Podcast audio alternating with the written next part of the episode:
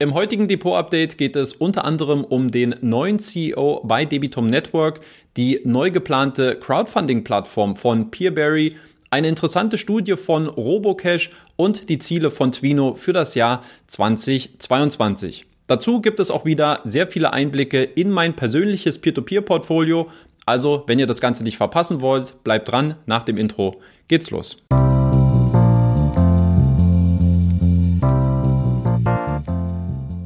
Wie immer fangen wir damit an, indem ich euch zunächst einen Einblick in mein persönliches Peer-to-Peer-Portfolio gewähre und welche Entwicklungen es hier auch im letzten Monat gegeben hat. Und wie wir dieser Grafik hier entnehmen können, sind im letzten Monat Zinseinnahmen von knapp 216 Euro bei mir persönlich hängen geblieben. Das würde dem zweitbesten Ergebnis des Jahres 2021 entsprechen. Angeführt wird die Liste, wie auch schon in den letzten Monaten, erneut durch Bondora Go and Grow. Hier konnte ich knapp 64 Euro an Einnahmen erzielen. Das entspricht dem höchsten Wert seit März 2020. Außerdem gibt es für mich persönlich auch einen neuen Bestwert zu bejubeln, nämlich die knapp 40 Euro bei Peerberry. Die bedeuten einen neuen Rekordwert, was meine persönlichen Einnahmen auf der Plattform angeht. Der Top-Performer in meinem Portfolio ist und bleibt nach wie vor Wire Invest. 11,04 Prozent nach knapp drei Jahren. Ähm, natürlich nach aktuellem Zwischenstand ein absoluter Bestwert für mich, aber eben auch historisch, wenn wir auf die Plattform schauen und die Performance in den letzten drei Jahren. Also auch hier sehr, sehr schöne Entwicklung. Was die Transaktion angeht, ähm, so gab es eigentlich nur eine Einzahlung im letzten Monat. Ich habe weitere 1000 Euro bei Bondora Go and Grow investiert und dadurch ist auch mein Peer-to-Peer-Portfolio entsprechend angewachsen, nämlich von 47.374 Euro auf nunmehr 48.555 Euro. Bedeutet also für mich persönlich, dass die Marke von 50.000 Euro jetzt in Sichtweite geraten ist und sicherlich auch in den nächsten ein bis zwei Monaten geknackt werden sollte. Dann machen wir weiter mit einem Blick auf die einzelnen Peer-to-Peer-Plattformen und welche relevanten Neuigkeiten es hier auch in den letzten Tagen und Wochen gegeben hat. Los geht's bei Bondora, wo im Januar insgesamt Kredite im Wert von 14 Millionen Euro finanziert werden konnten. An sich erstmal kein schlechter Wert, aber ich habe äh, durchaus eine etwas andere Prognose noch vor einigen Monaten erwartet, insbesondere nachdem man im November ja auch angefangen hat, das monatliche Einzahlungslimit bei Bondora Go and Grow auf 1000 Euro anzuheben. Also da habe ich persönlich auf jeden Fall geglaubt, ähm, dass man jetzt ähm, Feuer frei gibt und jetzt sich in einem Bereich von 20 äh, Millionen Euro pro Monat oder sogar noch mehr befinden würde. Und stattdessen ist das Kreditvolumen jetzt zum zweiten Monat oder im zweiten Monat in Folge rückläufig, was natürlich die Frage aufwirft, warum? Warum ist das so? Geht der Plattform jetzt in gewisser Weise die Puste aus? Was sind die Hintergründe dafür? Ähm, sind Investoren vielleicht ein bisschen Bondora müde geworden?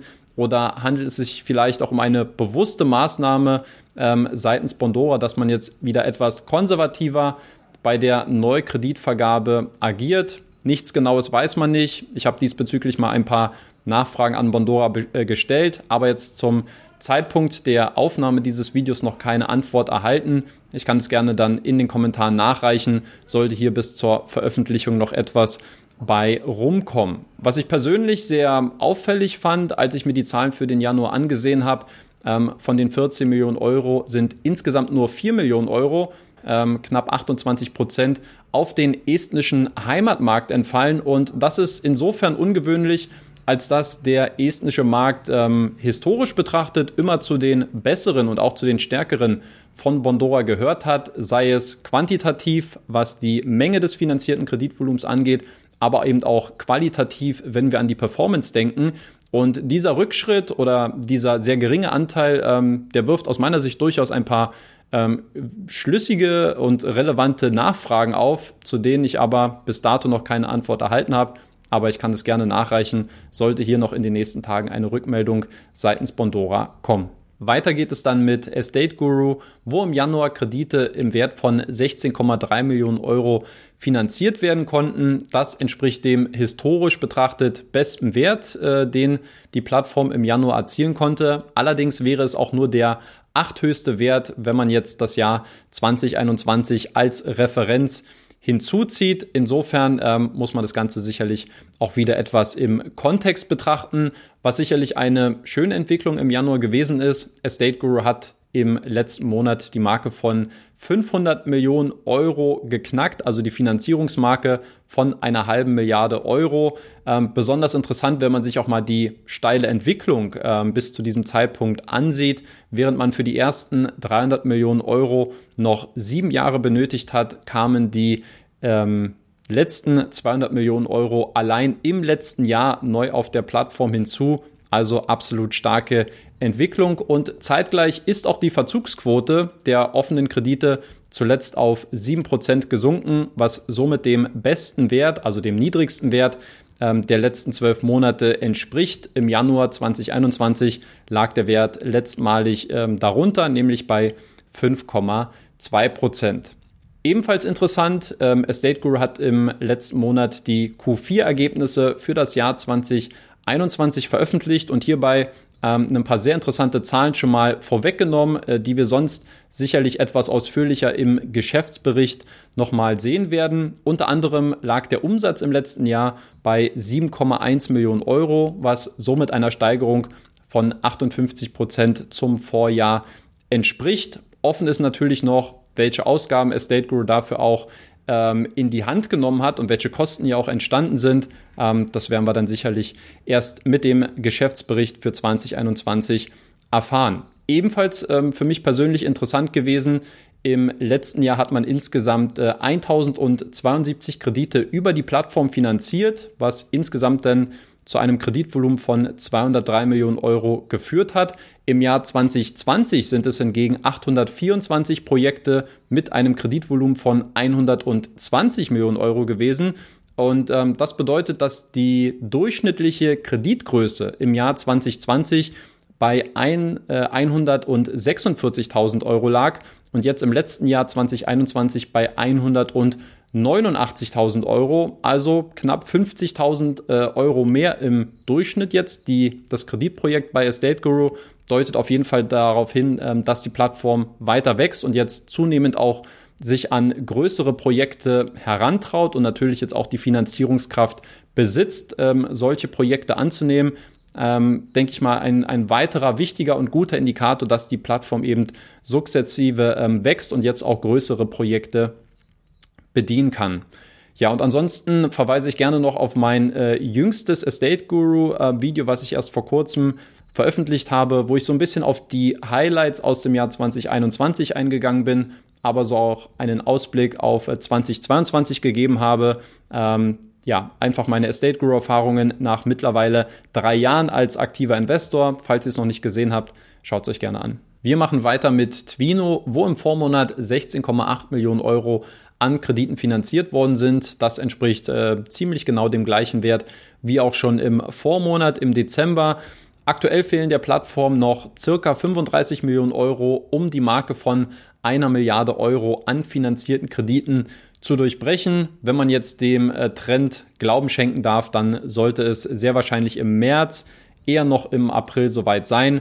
Und das wäre dann sicherlich ein sehr, sehr großer Meilenstein auch für diese Plattform. Ansonsten hat sich Twino zuletzt etwas ähm, ruhiger gezeigt, ähm, macht seine Arbeit ganz unaufgeregt im Hintergrund. Aber es gab einen Newsletter, der veröffentlicht worden ist, wo wir ein bisschen was über die Ziele der Plattform für das Jahr 2022 erfahren konnten. Und dazu gehört unter anderem, dass Twino in diesem Jahr ähm, Twino Trading einführen möchte, quasi eine Art ja, erweiterte Investitionsmöglichkeit ähm, auf der Plattform mit neuen Anlageklassen.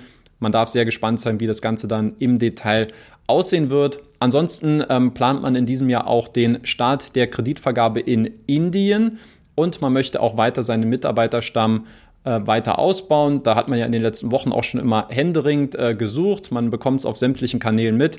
Also auch hier die Zeichen ganz klar Richtung Wachstum.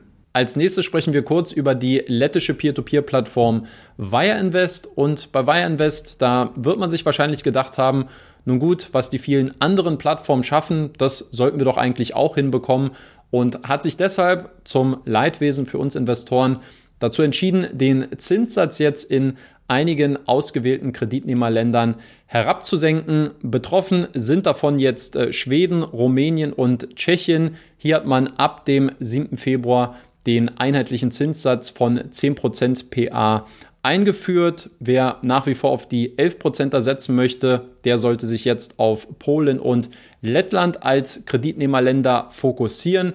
Ähm, in jedem Fall würde ich raten, ähm, sich jetzt mal seinen Autoinvest etwas genauer anzusehen und hier gegebenenfalls Anpassungen auf der Plattform vorzunehmen, insbesondere wenn man jetzt nicht durch womöglich einen Cash-Track ähm, betroffen sein möchte. Dann sprechen wir als nächstes über Peerberry, wo im Januar insgesamt nur Kredite im Wert von 69,5 Millionen Euro finanziert werden konnten. Und ich betone das extra so, weil es damit der erste Monat mit einem rückläufigen finanzierten Kreditvolumen seit Juli 2020 ist. Also eine Wahnsinnsserie, die äh, Peerberry hier aufgestellt hat, die jetzt leider ihr jähes Ende gefunden hat.